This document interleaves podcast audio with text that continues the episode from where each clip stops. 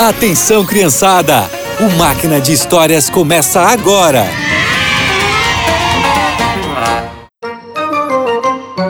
Olá, crianças!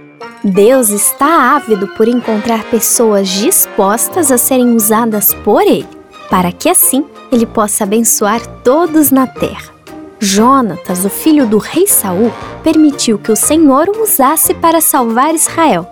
Querem saber mais sobre essa história? Então vamos lá! Os filisteus eram inimigos dos israelitas e sempre tentavam tomar posse da terra de Israel. E mais uma vez eles estavam em guerra contra os israelitas.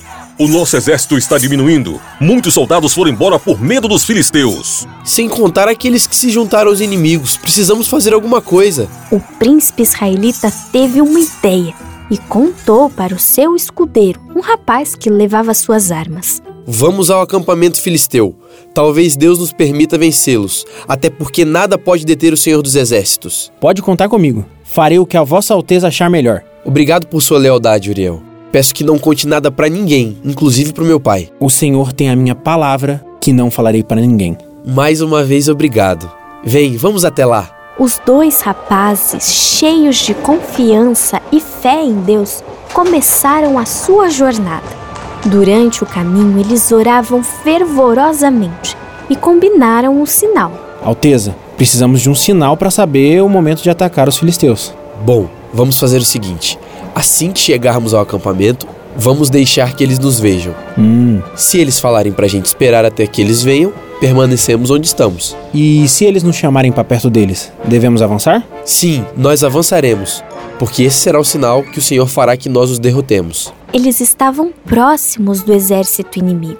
Silenciosamente se aproximaram da fortaleza e se posicionaram em um lugar estratégico, bem à vista dos soldados filisteus. Vejam só, os hebreus estão saindo dos buracos onde estavam escondidos. Subam até aqui e nós lhe daremos uma lição. Os jovens se olharam e sorriram, pois aquele era o sinal da vitória. O Senhor entregou os filisteus às mãos de Israel.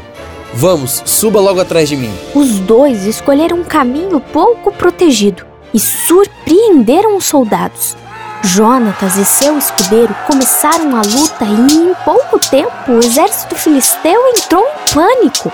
Como só dois hebreus estão acabando com todo o nosso exército, É o Deus de Israel. Ele é o responsável por isso. nós estamos perdidos. Naquele mesmo instante, houve um terremoto.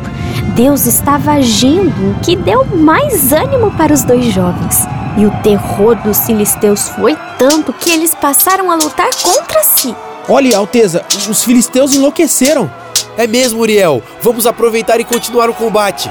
Nada aconteceu com o escudeiro e com Jonatas, pois o Senhor os protegeu.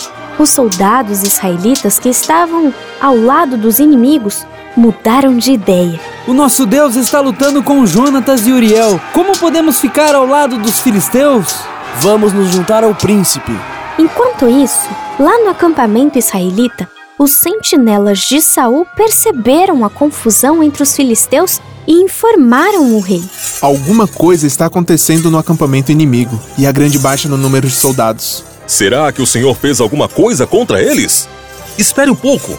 Está faltando algum soldado nosso? Eles perceberam que Jonatas e o escudeiro não estavam lá. Então, o rei e todos os soldados correram para a batalha e se uniram aos dois.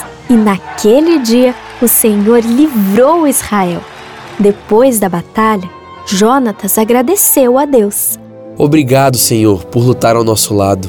Obrigado por mais uma vez nos livrar dos nossos inimigos. Que o seu nome seja louvado e honrado por todas as nações da terra.